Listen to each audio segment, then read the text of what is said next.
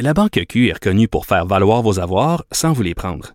Mais quand vous pensez à votre premier compte bancaire, tu sais, dans le temps à l'école, vous faisiez vos dépôts avec vos scènes dans la petite enveloppe. Hmm, C'était bien beau. Mais avec le temps, à ce compte-là vous a coûté des milliers de dollars en frais, puis vous ne faites pas une scène d'intérêt. Avec la Banque Q, vous obtenez des intérêts élevés et aucun frais sur vos services bancaires courants. Autrement dit, ça fait pas mal plus de scènes dans votre enveloppe, ça. Banque Q. Faites valoir vos avoirs. Visitez banqueq.ca pour en savoir plus. Cube Radio. Il connaît tous les dessous de la politique. L'économie, la santé, le transport. Chef du bureau d'enquête de l'Assemblée nationale. Antoine Robitaille.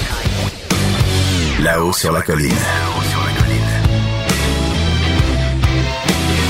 Cube Radio.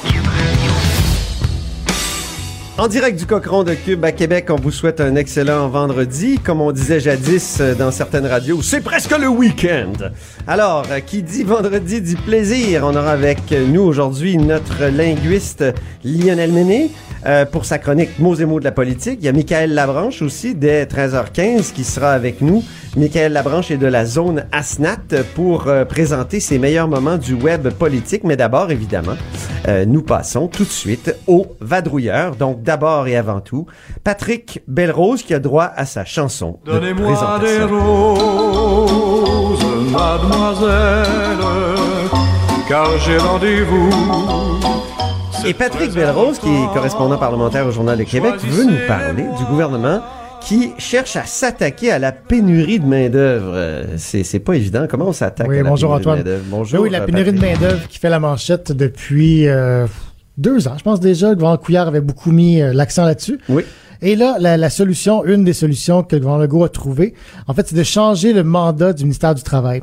Je fais une entrevue avec euh, le ministre du Travail, Jean Boulet, hier, qui expliquait que, ben, comme on sait jusqu'ici, euh, le mandat du ministère, c'était vraiment d'attendre les travailleurs qui, sont au chômage, en fait, qui viennent voir le ministère et qui disent, ben, écoutez, je cherche un emploi, qu'est-ce qu'il y a dans la région, qu'est-ce que je peux faire comme formation, et pour se faire orienter justement vers euh, un nouvel emploi. Donc, on était un peu passif. On, On, était on très attendait. passif. Exactement, c'est comme ça que le, que le ministre le présente aussi. Et là, on change de paradigme. Ben oui, c'est fait, le mot. en compte- euh, Moi, je suis toujours attentif aux mots. C'est un- Et, très beau mot. Et Monsieur Boulet a employé ce mot-là. Le mot paradigme, en effet. Donc, on change vraiment la façon de faire, on change le mandat. Euh, comme M. Boulet disait, ben, écoutez, c'est sûr qu'en période de plein emploi, euh, ce rôle-là d'attente de travailleurs euh, au chômage est un peu devient un peu inutile, si on veut, entre guillemets. Donc, on change le mandat. Ce qu'on va faire maintenant, c'est qu'on va accompagner les entreprises pour trouver des travailleurs. Donc, on va aller voir les entreprises. Il dit qu'il y a un portrait exhaustif, région par région, entreprise par entreprise même. Puis, et il sait combien d'emplois sont disponibles, quel type d'emploi avec quel type de salaire, et qu'on va aller trouver ces entreprises-là, on va les appeler, on va leur dire, ben, qu'est-ce qui vous manque? Est-ce que vous Donc, avez le ministère de... va vraiment être une sorte d'entremetteur, là. En fait, ils présentent ça comme des conseillers. Donc, les, les gens vont, de- vont aller euh, en entreprise, devenir des conseillers pendant un mandat X pour euh, justement faire un plan de rétention du personnel, pour faire un plan de recrutement. Il a donné l'exemple de Talsom, je vais de bien le prononcer. Oui, c'est Talsom à Montréal, qui est une compagnie de conseil en management, euh, une assez petite entreprise, d'après ce que je comprends. Et eux avaient pas de département de ressources humaines. Donc, le ministère a envoyé des gens et ils ont créé un département de ressources humaines pour justement les, aider à faire de l'embauche et à faire euh, du recrutement. Euh, un autre volet aussi de ce que le ministère du Travail veut faire, c'est de contacter directement les travailleurs qui sont au chômage. Euh, on pense aux personnes âgées, par exemple. Donc, personnes âgées qui sont Oui, oui, j'ai bien aimé la définition d'âgé, Patrick. Ben, on a dit à Au-delà de partir, 50 ans, on a dit à partir ça. de 50 ans. À partir de 50 je suis désolé, Antoine. Je crois qu'il manque de la FADOC. Si je me souviens bien, c'est, la définition. C'est grâce à Charles Le Cavalier que je suis membre de la FADOC depuis Hey, déjà ils deux ils t'ont mois. accepté quand même. Oui. Euh, donc, oui, à partir, euh, à Donc, moi, partir ça, de les 50 ans. travailleurs âgés, là, ça, ça, me, ça me concerne. Alors, Ben, c'est comment, Là, ça, cet âge-là, l'écoute, mais oui, c'est ça. Euh, donc, euh, on va les appeler. Donc, les gens qui sont euh, prestataires d'assurance chômage, les gens qui sont sur l'aide sociale, on va les contacter. Et ce que le ministère fait déjà, mais ce qu'il veut, veut continuer à faire, en fait, mettre l'accent sur cette mesure-là, c'est des former, en fait, des aider à se former pour retrouver un emploi. Évidemment, on va pas les renvoyer au cégep ou à l'université pendant cinq ans, on s'entend, mais s'il y a des formations qui sont nécessaires, on dit, on va pouvoir les aider, les appuyer pour euh, se requalifier pour les nouveaux emplois. Même façon, on veut contacter aussi les groupes qui aident les travailleurs autochtones ou les travailleurs handicapés euh, pour justement euh, les, les, contacter pour leur dire, ben, écoutez, il y a des emplois disponibles dans la région, dans tel tel domaine, voici. Donc, on va vraiment chercher des travailleurs plutôt que d'attendre, comme on le faisait à l'époque. Et à plus long terme, dernier point, on veut revoir la formation. Ça, on avait déjà parlé euh, dans nos Oui. pages euh, au journal. Donc, euh, dans certaines régions, on, on veut euh, prévoir un petit peu les besoins à court, moyen terme, disons sur une dizaine d'années, et adapter la formation au cégep, aux professionnels, même à l'université, en conséquence, pour être sûr d'avoir des travailleurs qui vont pouvoir remplir ces postes-là dans quelques années. Donc, tu as interviewé euh, Jean Boulet. Mhm. Est-ce que euh, vous avez parlé d'immigration? On n'a pas beaucoup ado- abordé le volet immigration. Évidemment, on sait que ça a été euh, très, beaucoup couvert. C'est sûr qu'on voit tous un petit peu euh, l'espèce de contradiction dans le fait de dire on manque de travailleurs, pourtant on va réduire de 10 000 le nombre d'immigrants qui vont arriver au Québec dans les prochaines années. Mais on, on connaît la réponse du Legault, c'est de dire, ben, écoutez, oui, mais il y en a trop qui restent au chômage, donc on va en prendre moins, mais en prendre soin. La Ah, belle formule beau. trouvée par Oui, oui. le gouvernement Legault. Exactement. Très bien. Merci beaucoup, euh, Patrick Belrose, donc, qui est, euh, qui est correspondant au Journal de Québec. Je me tourne maintenant vers le compteur. Le compteur.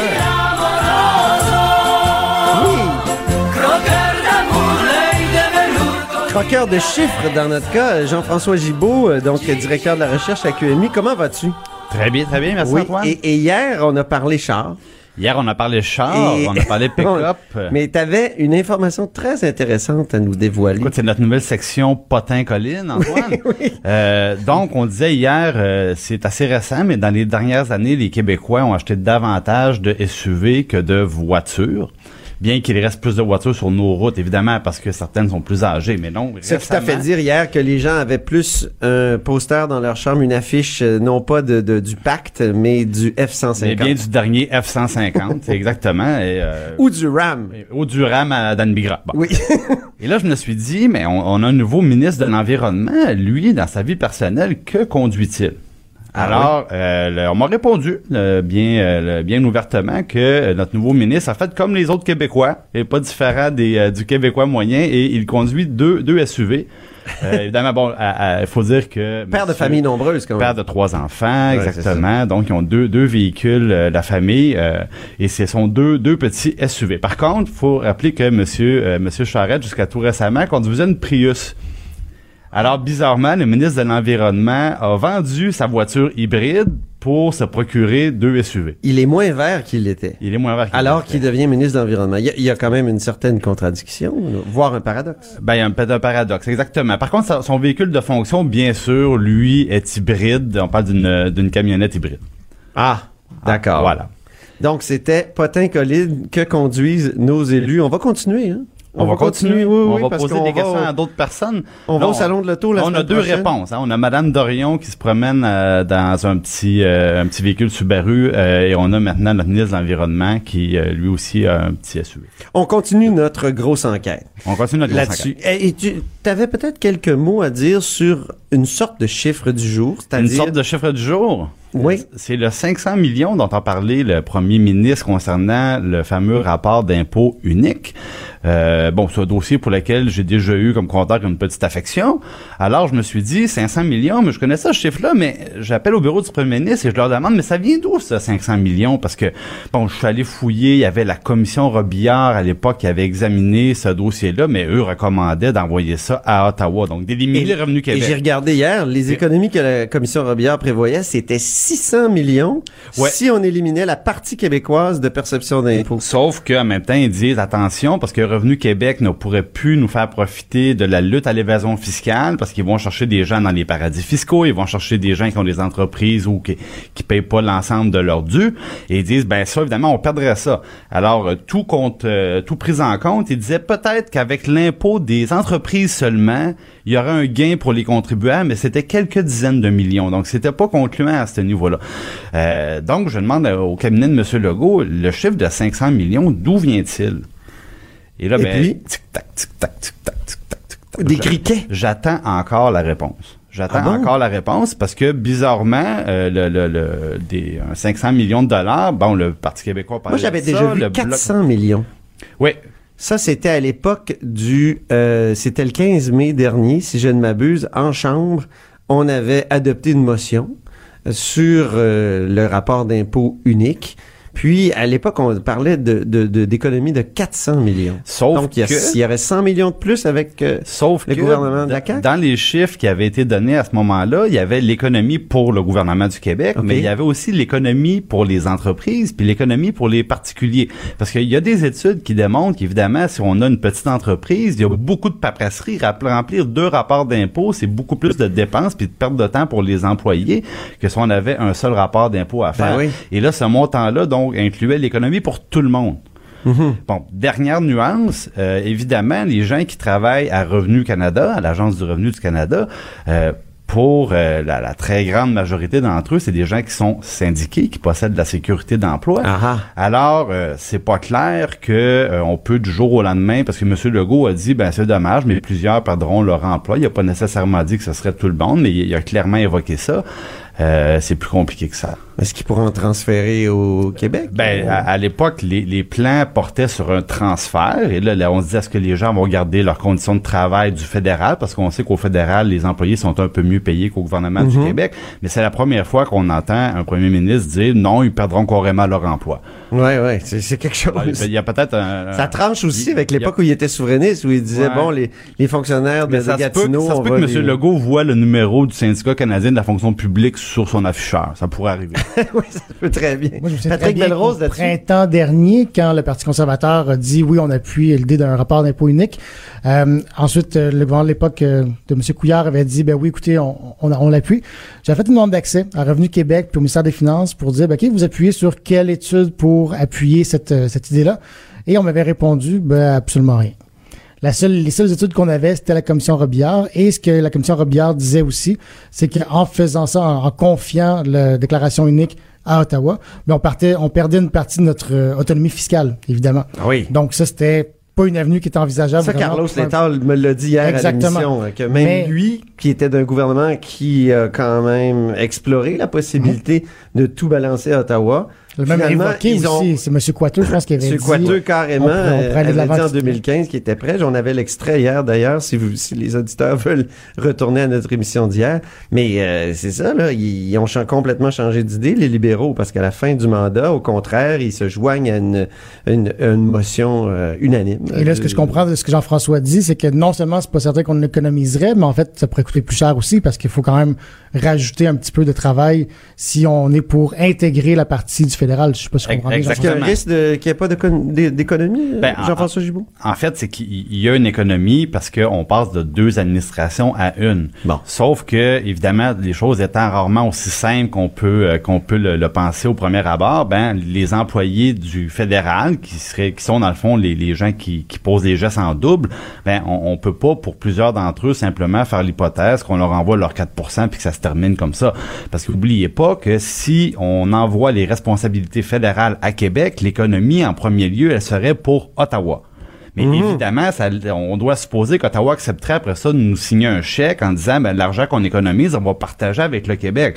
Mais si Ottawa... C'est ce qui est arrivé avec TPS C'est ce qui TVQ. est arrivé avec la, T- avec la, la TPS pour lequel le gouvernement fédéral paye, euh, excusez-moi, paye le Québec. Donc, on a un précédent quand même intéressant. là. oui, il y a un précédent, mais il faudrait aussi que le gouvernement fédéral voit combien d'employés seraient simplement relocalisés ailleurs euh, de- au niveau de son administration. Puis évidemment, ce montant-là serait déduit du chèque, forcément. Mais je sais pas s'il y a des cas où ça existe, où une province est responsable, genre, de, de récupérer les impôts pour le pays. Il me semble que c'est une façon, semble que c'est un pays qui abdicterait un peu sa souveraineté en faisant ça. Je, je sais pas s'il y a des exemples, des exemples qui existent, mais je sais qu'Antoine, t'es pas d'accord avec euh, mon, mon point de vue.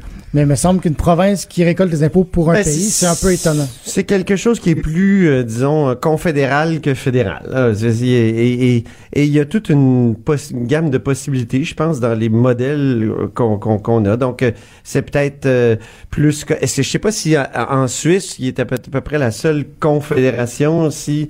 Mais la euh, souveraineté d'un État, c'est la perception des impôts, Ouais, protection ouais. des frontières. Je veux dire, c'est quand même la base de la souveraineté. ouais. Donc, euh, je serais, je serais étonné quand même de voir le fédéral aller de l'avant avec euh, cette Hey, idée-là. je viens d'apprendre qu'on a Michel Lamarche euh, au bout du fil qui euh, est à Sherbrooke parce que là, c'est tenu la fameuse retraite du, du, du cabinet libéral, du cabinet Trudeau. Bonjour, Michel. Bonjour Antoine. Et puis, comment s'est terminée la fin de ce de, de, de cette euh, retraite fermée euh, pré-sessionnelle? Ouais, ben on n'a pas le fin mot encore parce que les ministres sont encore réunis. Donc ce matin, ça jasait fort, semble-t-il, de développement économique, euh, surtout en ce qui a trait au Québec, parce que Michael Sebia était là notamment. Euh, et devinez quoi, on a parlé de pénurie de main-d'œuvre. Parce que si à Québec, on parle beaucoup de réduction des seuils d'immigration, à Ben Ottawa, on essaie toujours de ramener ce à la pénurie de main-d'œuvre euh, à laquelle est confronté euh, à peu près tous les dirigeants de petites et moyennes entreprises au Québec, que ce soit en milieu semi-urbain ou encore en région. Donc, ce matin, il y en a encore été question. Et puis là, on sait à quel moment ça va se finir, ce cabinet-là. Cette retraite du cabinet, c'est vraiment avec le point de presse de Justin Trudeau que tout le monde attend avec impatience. Ça va se faire autour de 15h30 après-midi. Puis pourquoi c'est intéressant? Parce qu'on l'a pas entendu, M. Trudeau, depuis qu'il a rencontré euh, François Legault. Euh, vous savez, on en a parlé, là, on sait que tout le monde est en furie euh, chez les libéraux fédéraux parce que M. Legault est arrivé à cette rencontre avec sa liste d'épicerie. Avec ses gros sabots, hein? ouais, ben c'est ça. Là, lui, il veut des résultats maintenant. Fini les rencontres avec les ministres fédéraux. Fini les prises de photos où finalement les, les ministres québécois sont instrumentalisés par Ottawa, utilisés à des fins électoralistes à Ottawa. On dit qu'on veut des résultats. Et tant qu'il n'y aura pas d'annonce, tant qu'il n'y aura pas de, de conclusion, que ça ne sera pas ferme, euh, ce que le fédéral est prêt à offrir, ben il y en aura plus des discussions. C'est un peu ça qu'on nous dit à Québec. Ah oui, c'est ça. On sent que M. Legault a vraiment voulu profiter de, de la nouvelle donne, c'est-à-dire que il y a une élection fédérale qui s'en vient, Oui. puis euh, il, il en était, euh, comment dire, il en était pas subtil hier même. il aurait pu être un petit Ben, peu. Il me semble dans la- puis- il faut être subtil quand on veut être stratégique. Il faut être un petit peu subtil. Ouais, un peu fin, un peu plus peut-être raffiné dans son approche, mais mais à Ottawa, ce qu'on dit, c'est que c'est pas du tout le genre de Justin Trudeau d'agir comme ça ou de de riposter, de confronter euh, un premier ministre qui se présente devant lui avec des demandes bien claires, avec ses gros sabots. Euh, Justin Trudeau, ça demeure toujours le sourire, la politique, la porte ouverte. Euh, le premier ministre qui est toujours présent, prêt à discuter, prêt à négocier. Et on comprend, Antoine, que ça va pas changer. Donc, même si le gouvernement Legault est un peu plus dur, ben à Ottawa, on nous dit on est prêt à négocier. Euh, un jour, on va s'entendre sur différents sujets. En attendant, la seule chose qu'on peut faire, c'est essayer de s'entendre. Mais encore faut-il que l'autre partie le veuille aussi. Oui. Donc, on a bien hâte de de- Oh d'entendre euh, Justin Trudeau. Euh, tu me dis que c'est dans combien de temps? euh, c'est- c'est- c'est- ben, on, nous- on nous dit vers 15h10. Vers 15h10, Ah, ok, ok. mais il faut savoir que le premier ministre est toujours en retard. Donc, Oui. il faudrait prévoir, à mon avis, 15h30 ou peut-être un peu après. Mais ce Très soir, c'est important parce que Justin Trudeau s'en va à Saint-Hyacinthe. Il y a une assemblée citoyenne. Et là, ce ne sera pas aux questions des journalistes qui va répondre pendant une heure. Il va répondre aux questions des citoyens.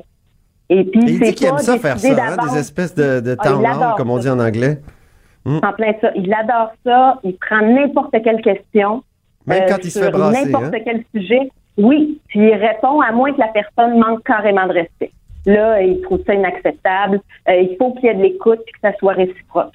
Mais il se prête au jeu ce soir à Saint-Hyacinthe. Là, parions qu'il va y avoir des questions assez difficiles sur des enjeux difficiles pour le Parti libéral au Québec. Très bien. Ben, merci beaucoup, Michel Lamarche, qui est correspondante parlementaire euh, à Ottawa et qui était, pour le coup, à Sherbrooke pour la retraite des, euh, du cabinet fédéral. Merci, Michel. À bientôt. À bientôt. Et je remercie en passant Jean-François Gibault, qui est ici, directeur de la recherche à QMI, et Patrick Belrose, euh, qui, lui, est correspondant parlementaire pour le Journal de Québec, ici au Parlement. Là-haut sur la colline. Une entrée privilégiée dans le Parlement. 13h, 14h. Cube Radio. Ça fait partie de nouveau de notre nouveau plaisir du vendredi, plaisir euh, politique évidemment. Euh, et c'est avec Michael Labranche qu'on va avoir ce plaisir-là. Bonjour Michael Labranche. Bonjour. Qui est producteur de contenu numérique et qui est responsable de la zone Asnat. Oui. La zone Asnat, c'est sur le sac de chips euh, du journal. Puis euh, vous sortez toutes sortes de nouvelles un peu décalées. hein. Un peu insolite, mais Oui. qui a rapport à la politique toujours, ça, exactement. sur le web. ouais. Évidemment, moi j'a- j'aime beaucoup la zone. J'ai j'ai participé à, à son lancement, puis euh, j'ai toujours aimé les, les, les aspects décalés de, de la politique. Et là, tu, tu veux faire remarquer qu'il y a plusieurs politiciens cette semaine qui ont comme délaissé la partisanerie, délaissé la politique pour parler d'autres sujets. Lesquels, par exemple? Ben, on, on parle souvent de division hein, en politique. Il y a les partis, il y a les lignes de partis, il y a tout ça. Mais cette semaine, il y a particulièrement deux événements qui ont fait en sorte que les politiciens se sont comme rangés, ils ont rangé la cravate au vestiaire, comme on, comme on dit, et euh, ils ont tout simplement euh, fait, ils ont été humains. Ah, que, en fait, la politique à visage humain. Et hier, le planchiste olympien Maxence Parot euh, Ah oui. a, a annoncé qu'il arrêtait sa saison 2018-2019 euh, parce qu'il était atteint de la maladie de Hodgkin. Oui. Et euh, il, tu sais, euh, il était médaillé d'argent à Pyeongchang, bien sûr. Et ça, ça a suscité beaucoup de réactions de la part des politiciens sur les réseaux sociaux, dont euh, Pierre Arcan qui dit euh, bon courage, euh, nous sommes avec toi. Mégane Perry-Melançon, de tout cœur avec toi, Max Parrot. Euh, courage, Maxence, nous pensons à toi, François Legault qui a écrit ça. Et euh, bien sûr, Isabelle Charret qui est Oui. une, une ancienne olympienne, trois fois Qui est une- médaillée. qui est ministre du gouvernement, ministre des Sports. Ministre Euh, délégué, oui, à, l'éducation. Et euh, trois fois médaillée en patinage de vitesse. Et elle, elle a écrit « Je suis triste d'apprendre que le planchiste olympique, euh, Max Parrot, euh, est atteint d'un cancer. Max, je te souhaite euh, du courage durant cette épreuve. Mes pensées sont avec toi dans un combat beaucoup plus important que les médailles. Ah, c'est bon. C'est bon, hein? Oui. Et euh, il y a un autre événement qui est arrivé cette semaine, un peu plus heureux. Oui. C'est euh, le député péquiste de Bonaventure, Sylvain Roy, qui a annoncé qu'il était guéri du cancer de la gorge après multiples traitements. On s'en souvient, il y avait une trentaine euh, euh, de radiothérapies et puis, euh, je pense, trois euh, chimiothérapies. Et là, on a Ça, c'est vu... le député de Bonaventure. Oui, exactement, Sylvain Roy. Et euh, on a vu justement plein de politiciens de tous les partis dire, euh, entre autres, il y a Enrico Ciccone qui a dit bravo Monsieur Roy, euh, emoji point, emoji euh, bras euh, qui force. Donc on voit que Enrico il, il aime les emojis. Oui. Sinon Isabelle Melançon qui a dit excellente nouvelle, Euh, Donald Martel entre autres aussi qui a écrit euh, très heureux pour moi, pour toi, cher- mon cher ami. Euh, donc on dirait que ça fait plaisir de voir les politiciens des fois montrer leur côté un peu plus émotif, un peu plus Ouais. sensible. Puis cette semaine, c'est ces deux, euh, ces deux événements-là, on, on fait ressortir ça de, de la part des politiciens. On souhaite que, que le planchiste euh, Parotte Oui. euh, vive la deuxième, vive ce que, ce que Sylvain Roy a vécu. Exactement. Ouais. C'est-à-dire euh, une, une, une guérison, puis après ça, un déluge de tweets euh, positifs et d'encouragement. Euh, Manon Massé maintenant. Manon Oui. Massé, euh, donc, qui est euh, la co-porte-parole de Québec solidaire, euh, qui Ouais. a félicité quand même un bloquiste important. Exactement. Ben, Yves-François Blanchette qui a été euh, couronné hier. euh, couronné, c'est- quand même drôle comme expression quand on y pense pour un, indép- un indépendantiste qui Ah déteste la monarchie, on va se le dire. Et là, Manon Massé qui a écrit Félicitations, Monsieur Blanchet, qui ira relever euh, de nouveaux défis avec l'équipe euh, du Bloc québécois à Ottawa. La préparation d'un parti aux élections n'est pas de tout repos, mais je sais que tu sauras relever les défis qui t'attendent. Au plaisir de te recroiser. Et c'est quand même bizarre venant de Je Québec vu, solidaire, on dirait. été- hein. Ouais, j'ai été étonné, C'est pas des alliés naturels, mais semble. On, on dirait que c'est le Parti québécois et le Bloc. Il faut dire qu'Amir Kadir s'est déjà présenté pour le bloc. Ah oui? Oui, et que, mais par après, vraiment, ça a été le feu et l'eau avec Gilles Duceppe parce que euh, le- aux dernières élections fédérales, dans les dernières élections fédérales, le Québec solidaire a toujours dit, ben nous, on veut battre euh, Stephen Harper. Mhm. Et donc, euh, peu importe La pour qui Ouais. vous allez voter, mais il faut voter contre Harper. Et le Bloc était très fâché qu'un parti souverainiste à Québec ne dise pas, il faudrait voter pour le Voter Bloc. pour, c'est ça. C'est ça, exactement. Et Gilles Duceppe, vraiment, depuis toujours, là, depuis ce moment-là, en fait, depuis cette espèce de rupture-là, vraiment déteste euh, Québec solidaire à s'en confesser. D'ailleurs, c'est sorti sur Manon Massé et compagnie.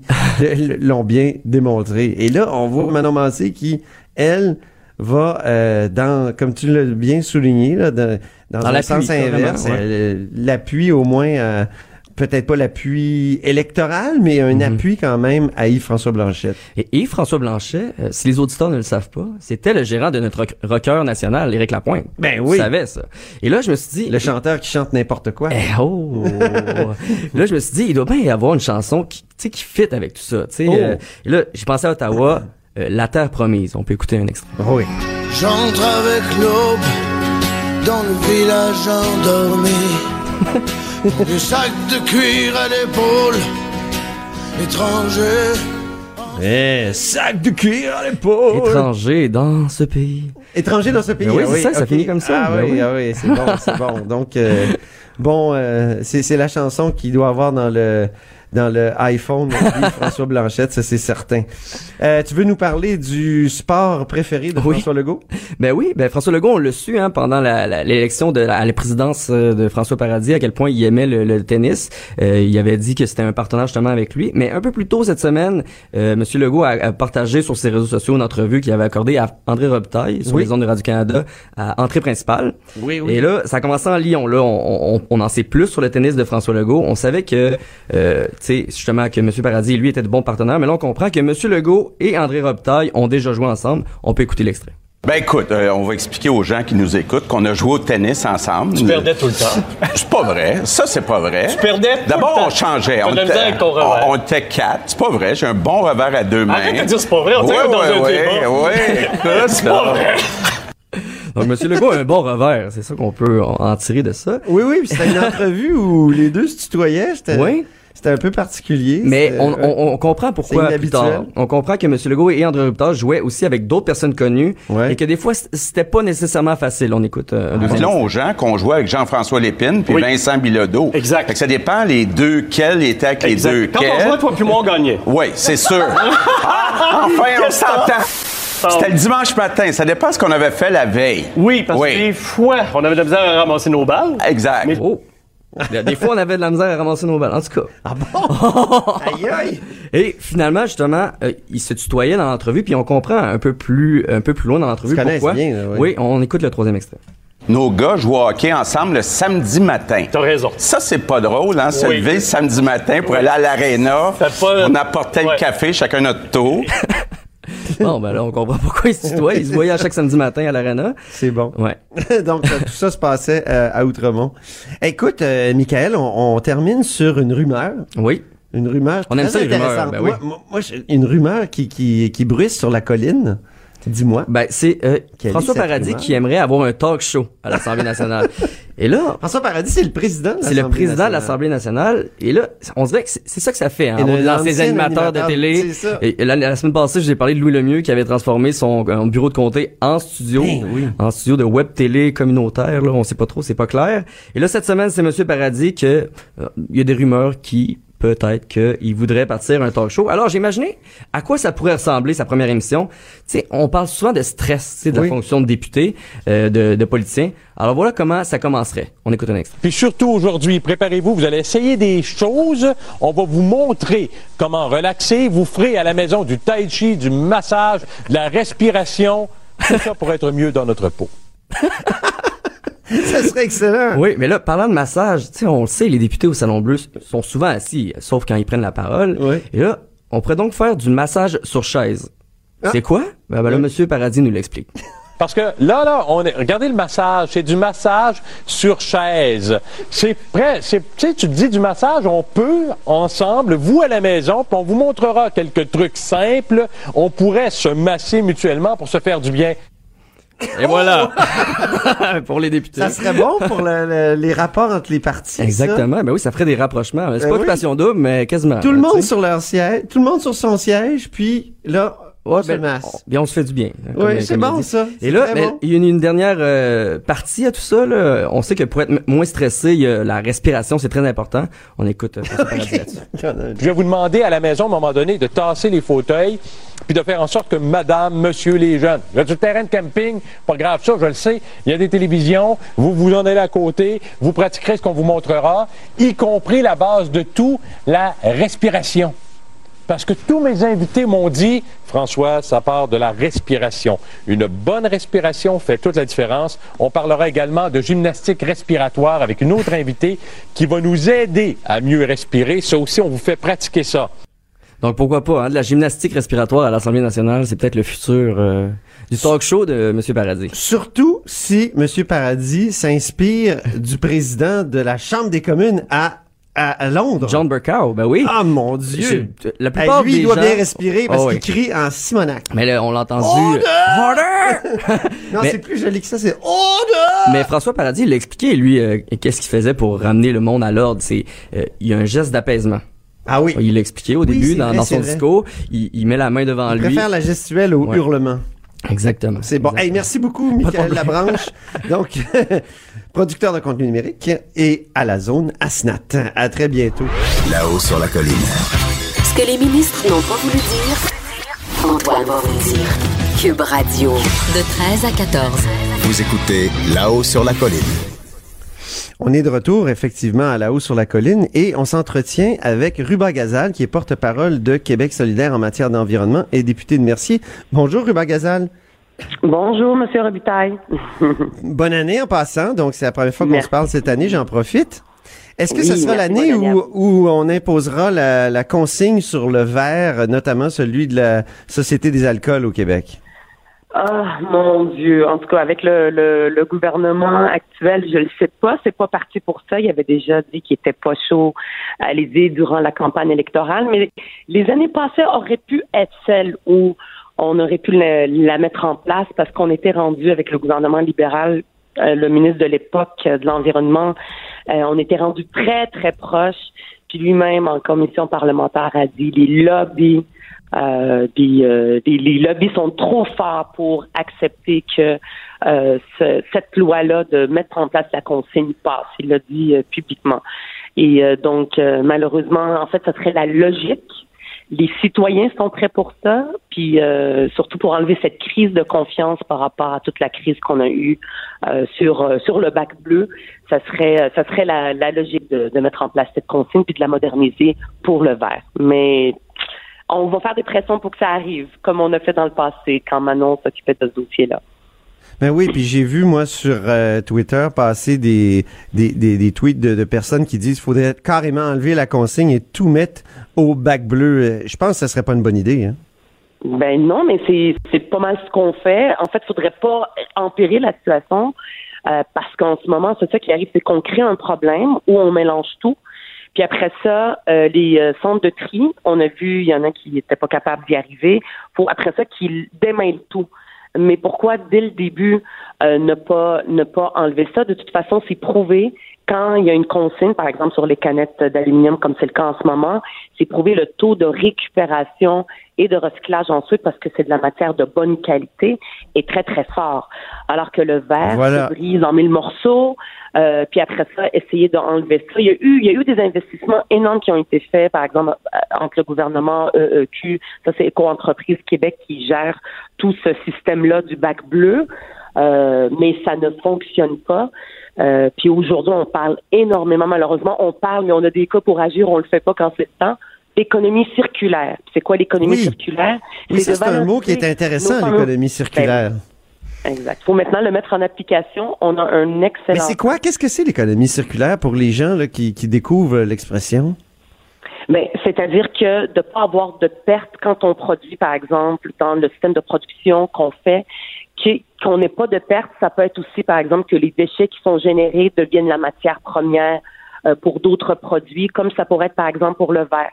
Euh, c'est sorti aussi dans les nouvelles, il y a une usine à Montréal qui fabrique des contenants de verre et elle a tellement de, euh, c'est à Pointe-Saint-Charles, elle a tellement de difficultés, cette usine-là, à se procurer du verre de qualité, du bac bleu, du, du- de nos bacs bleus qu'on met, nous, au Québec à la maison, qu'elle est obligée d'aller dans les endroits où la consigne existe, en Ontario et même aux États-Unis, dans, dans des États qui, qui en font, pour aller s'en procurer.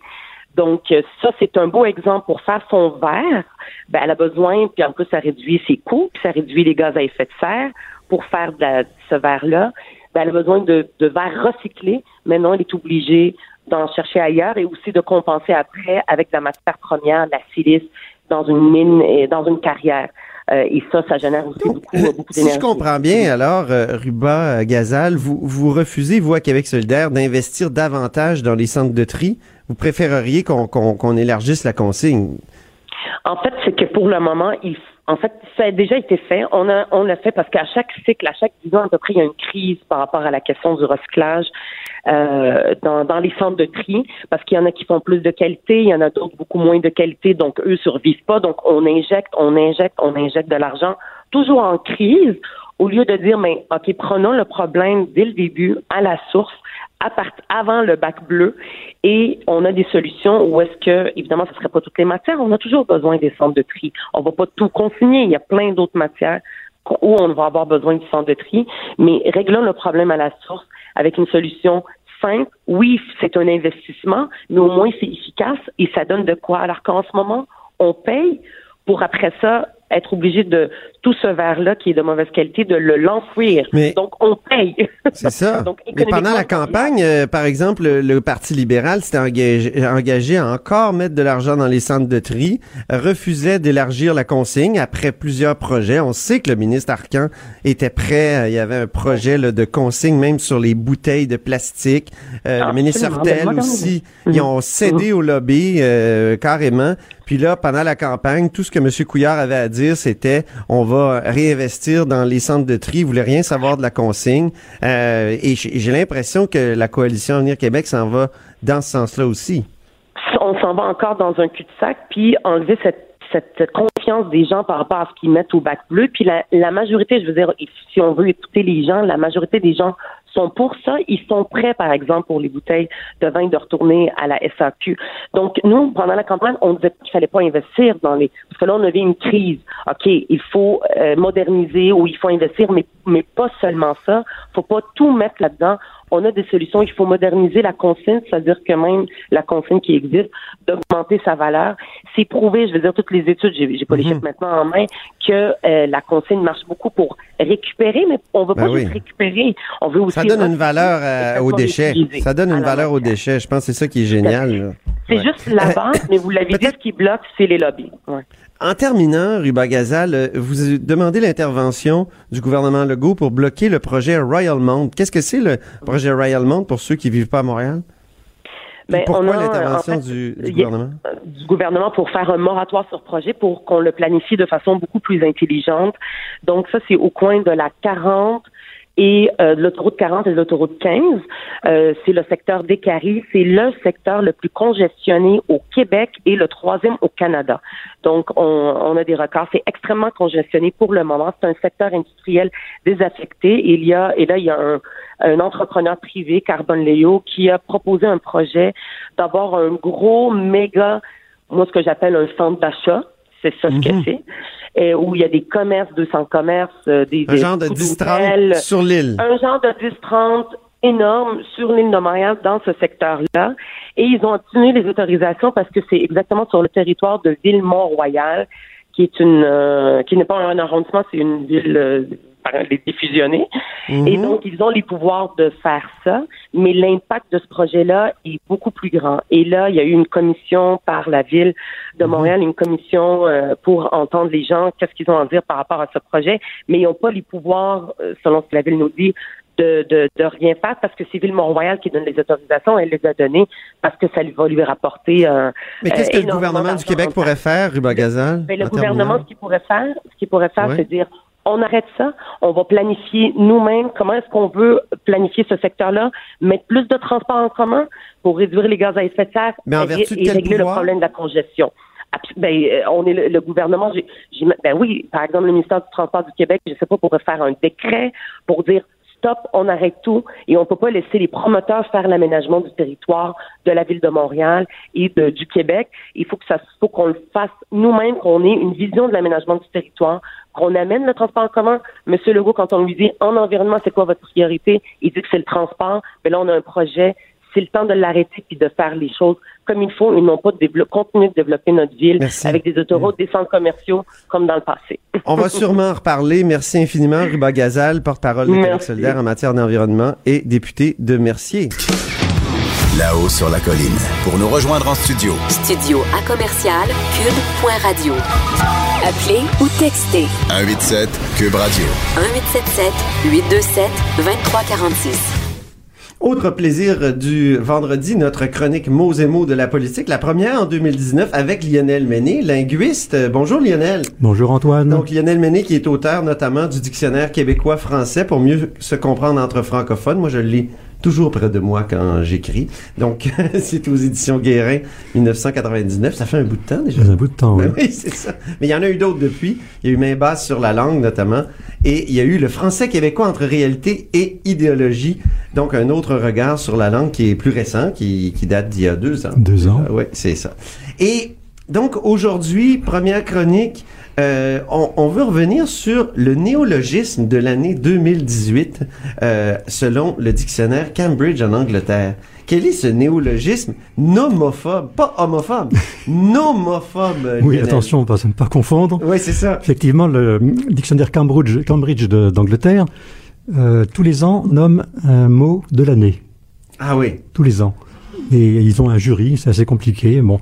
Et cette année, ils ont choisi le mot nomophobie. Nomophobie. Oui. Alors, c'est un mot assez bizarre qui entre dans la liste des mots en phobie. Oui. Il y en a. Il faudrait faire une chronique sur les mots en phobie, hein, Lionel. Tu as raison, parce Oui. qu'il y a beaucoup de mots en phobie, des dizaines en fait. Ouais. On en crée tous les jours. Il faut dire qu'on est tous atteints d'une certaine phobie, j'imagine. Oui, c'est ça, exactement. Est-ce que tu atteint ère de, de la est-ce que tu as atteint de nomophobie, Antoine? J'ai attends, un instant, oui, de, de la grossophobie, mais pour moi. Ah, la grossophobie Oui, ou la oui, nomophobie j'ai- peur de devenir gros, donc Ah, euh, d'accord. j'avoue que c'est une peur qui m'habite. Donc la, la nomophobie, en fait, c'est un mot, euh, ça vient du grec bien sûr, en partie, mais c'est un mot valise. On a déjà Ah. vu plusieurs fois des mots valises. Un mot valise, c'est un mot qui est composé de la fusion, de l'amalgame de plusieurs mots. Ah, J'adore les mots valises. Voilà. Ouais. Et c'est un mot valise qui est à la fois anglais et grec. vous voyez. Oui. Euh, parce qu'en fait, c'est no mobile phobia. No mobile. No mobile phobia. C'est-à-dire la peur, la crainte, la phobie de ne pas avoir son téléphone cellulaire à portée de la main. La nomophobie. Et apparemment, c'est très répandu, cette euh, phobie-là. Ah, oui.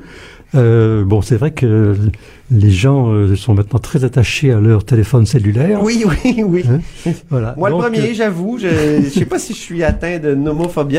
Daf- Parfois, j'ai des, j'ai des paniques quand, quand, quand je vois pas mon, mon, mon téléphone. Peut-être il y a deux ça. catégories, semble-t-il. C'est la peur de ne pas avoir son téléphone et la peur de ne pas savoir s'en servir non plus. Parce qu'il n'est pas suffisant d'avoir un téléphone, il faut aussi savoir s'en servir. Oui, c'est ça.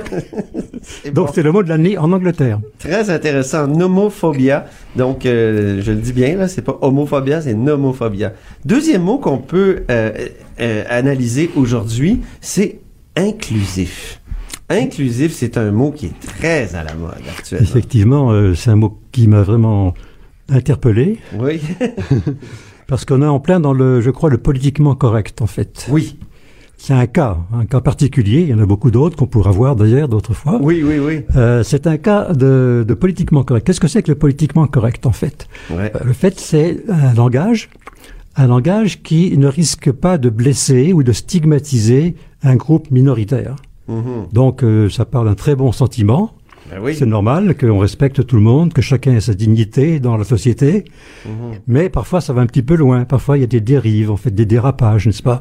Parfois, certains essaient d'utiliser leur conception de, de, de, de tout ce- de la politiquement correct euh, pour imposer leur langage. Ça peut servir une sorte de stratégie de, de presque de censure. euh, De- D'abord un peu de conquête du pouvoir. d'euphémisation des choses et, du, et, Oui. et de la langue. ouais. Bah, D'abord, déjà, si tu imposes tes mots, tu imposes un peu ton pouvoir. Voilà. Ou du moins ton point de vue sur la chose. Et puis aussi, là, très important, ce que tu dis, c'est que euh, ça crée une sorte de, de censure et même d'auto-censure. Parce Oui. qu'à un moment donné, soi-même, on se dit, est-ce que je peux dire cela? Est-ce que c'est politiquement correct? Donc on dit plus à nain, nain Alors, il y a- il y a beaucoup de aveugle, mots euh, qu'on n'ose plus dire, qu'on ne peut plus dire. Ouais. Euh, et pour revenir donc à inclusif, ça me paraît justement être un des mots les plus politiquement corrects actuellement au Canada, Ah, ben et au. Québec aussi, mais au Canada, parce qu'on est dans une société où il faut être inclusif. On a l'impression qu'on vit une sorte de d'apartheid, Or, j'ai pas remarqué que le Canada vivait dans une forme d'apartheid. Il me semble que c'est une société très Pour ouverte. les Premières Nations, si tu me permets un mot inclusif. Exactement. peut-être. Pour les Premières Nations, peut-être. C'est pas vraiment de, de l'apartheid, mais c'est quand même. il y a Et donc ce mot inclusif est extrêmement populaire. J'ai j'ai remarqué dans, dans la presse canadienne francophone, oui. au cours de la dernière année, la seule dernière année, 10 000 occurrences du mot. Ah mon Dieu. On est vraiment entouré d'inclusifs. Ça, c'est grâce à- au système Eureka euh, Et puis, tu allé voir euh, sur le site de l'Assemblée nationale du Québec, Oui. j'ai trouvé aussi quand même plus de 600 occurrences. Ah, donc. euh, C'est quand même beaucoup aussi. C'est- inclusif est vraiment inclus par Voilà, tout le monde, inclusif est inclus. Et alors, je suis allé voir aussi euh, sur le site officiel du Premier ministre Justin Trudeau. Le plus inclusif des Et inclusifs. le plus inclusif. Il y a 173 occurrences sur son site. Et il y en a quelques-unes qui sont assez intéressantes quand même. Oui. Bah, la plus courante, c'est un pays inclusif. Le Canada est un pays inclusif. Alors on nous dit que c'est inclusif, il faut Mais recevoir je tout le trouve que monde. tu as vraiment fait une trouvaille. là. L'autre phrase après. L'autre trouvaille, vraiment, j'étais j'étais sidéré. Euh, c'est Louis Riel. Oui. Donc il y a une journée Louis, Louis Riel hein, au Canada. Euh, et donc il dit sur son site, Louis Riel était un défenseur courageux et passionné des droits des minorités, ainsi que, écoute bien, ainsi qu'un contributeur de premier plan à la Confédération canadienne. Ah oui, on l'a pendu quand même. Alors là, il faut que je revoie mes bouquins d'histoire du Canada, parce que j'avais pas compris cette chose-là. Mais on dit aussi après, on utilise le fameux mot. Aujourd'hui, nous célébrons un homme qui envisageait un pays diversifié et plus inclusif. Donc, Louis Riel envisageait un pays plus inclusif. Oui. Aïe, aïe, aïe. C'est un peu, euh, c'est un peu un peu burlesque. Et quel est le contraire d'inclusif? Alors le contraire, le contraire de l'inclusif, euh, c'est un peu compliqué parce qu'en anglais c'est divisive et on a tendance à dire divisif. Ben oui. J'ai entendu euh, à la radio et tout ça. Ben, moi aussi, Euh, je l'ai entendu. On peut même écouter Christine Saint-Pierre euh, récemment, le 30 novembre 2018, à l'Assemblée nationale. J'entreprends ce nouveau mandat avec l'espoir que nos débats soient constructifs et non divisifs. Visif, alors voilà. Donc, c'était Christine Saint-Pierre, la députée Mhm. euh, de l'Aca- d'Acadie, euh, du Parti libéral, qui utilisait le mot divisif. donc normalement ça ne se dit pas en français. J'ai regardé dans tous les dictionnaires possibles et imaginables. Il n'y a pas de trace du mot divisif. Donc c'est certainement une influence de l'anglais. En revanche, Ah il y a oui. un mot qui est très proche, c'est diviseur. Ah, diviseur, ça pourrait Oui, dire? oui, bien sûr. Ça fait mathématique un peu. Alors, c'est peut-être pour ça que les gens hésitent de dire euh, divisi- euh, diviseur, parce que on- ça a d'autres connotations. Mais pourtant, j'ai trouvé un tas de d'expressions avec euh, avec diviseur. n'est-ce pas? On peut dire un, un- un dirigeant diviseur. Par exemple, Donald Trump est souvent qualifié d'être un, di- un dirigeant ou un leader diviseur. Source pas de division. On peut dire. euh, clivant aussi. Alors, il y a un mot, oui, qu'on emploie vraiment pratiquement jamais ici, mais qui se dit beaucoup ailleurs dans la francophonie, c'est le mot clivant. Ben oui. Euh, clivant, ça veut dire en fait, quand on regarde le dictionnaire le Robert, on nous dit qui, qui divise. Donc On c'est utilise exactement le ça. mot clivage. Alors le mot clivage, oui, oui. Donc, cliver, il y a le verbe cliver. Séparation, division. Oui, le ça. verbe cliver, le mot clivage et clivant. Donc euh, un, un leader clivant, une politique clivante, c'est une politique qui divise, de division. On peut écouter Jean-François Lisée le 13 avril 2017 et tu me diras, Lionel, quel mot il aurait dû utiliser à, à la place de divisif? On va écouter. Il utilise le mot divisif. Jean-François Lisée. Mon fil Twitter depuis que je suis chef, le nouvel an chinois, le nouvel an vietnamien, les fêtes nationales, euh, les, les- les événements culturels, donc les événements qui rassemblent autour d'éléments qui ne sont pas divisifs comme la religion. Je pense que la religion divise, la culture unit. Et donc, euh, donc la diversité québécoise n'est pas définie par sa religion, elle est définie par beaucoup plus que ça. Donc la religion est divisive. euh, Bon, là, je dirais, je dirais spontanément source de division. Oui, c'est ça. Source de division. C'est ça. Là, je crois que, allemand, c'est plus long qu'en anglais, mais c'est ce qu'on dirait normalement. Mais peut-être que le mot va devenir accepté dans la langue. Ça hein. pourrait arriver. Il nous reste deux minutes et je veux qu'on analyse une phrase euh, dont on a parlé hier de Geneviève Guilbeault, notre vice-première ministre euh, de- du gouvernement Legault. On peut écouter cette phrase-là rapidement. Tu sais, mais on n'est pas les premiers politiciens qui arrivent au gouvernement avec une sincère volonté d'améliorer les choses. Ça, c'est sûr que non. Puis, oui, il y en a des obstacles là, dans la fonction publique un peu partout, des obstacles, là, je mets encore une fois la position médiatique, des groupuscules, des, des, des lobbies, tout ça. Mais euh, ça aussi, M. Legault l'a dit, on ne gouvernera pas pour les lobbies, ni pour le patronat, ni pour les syndicats. On va gouverner, nous, pour les gens. Pour cette majorité silencieuse qui est chez eux, qu'on n'entend jamais nulle part. Mais qui se disent, moi, moi je suis tannée des fois de telle, telle affaire, puis ce que j'entends continuellement à la télé, les points de vue des extrêmes, puis tout ça, ça reflète pas nécessairement ce que je veux. Puis là, ils se sont dit, la CAQ, ce sera peut-être eux qui, enfin, va opérationnaliser, moi, tout ce que moi, j'aimerais qu'il se passe pour la classe moyenne, puis pour le monde bien ordinaire, banlieusard, chez eux, avec deux enfants qui, ont, qui, qui sont tannés de payer des taxes et des impôts. Donc voilà, l'extrait est un peu long. Euh, le monde bien ordinaire, banlieusard, chez eux, c'est c'est vraiment une mine, Cette, cette, phrase est une mine, comme tu dis, c'est Ah un oui. filon. Euh, très intéressant. Il y a beaucoup de choses à relever, mais je relève, je relève surtout une Rapidement, majorité ouais. silencieuse qu'on n'entend jamais nulle part. Oui, ça, c'est un beau pléonasme. Oui, c'est une pléonasme ou tautologie, c'est la même chose en Oui, fait. c'est ça. Donc euh, ça c'est euh, parce qu'en fait une majorité silencieuse normalement on ne l'entend pas, c'est sûr. Donc, on, on dit, ça. on dit deux fois la même chose. C'est ça. Il y a d'autres choses intéressantes dans ce. Il y a aussi euh, le monde bien ordinaire. Oui. Donc je pense qu'elle se place du point de vue du destinataire, de celui. Merci, merci beaucoup, Lionel. Ben oui, ça rappelle Charlebois, comme vous me l'écriviez. Cube Radio.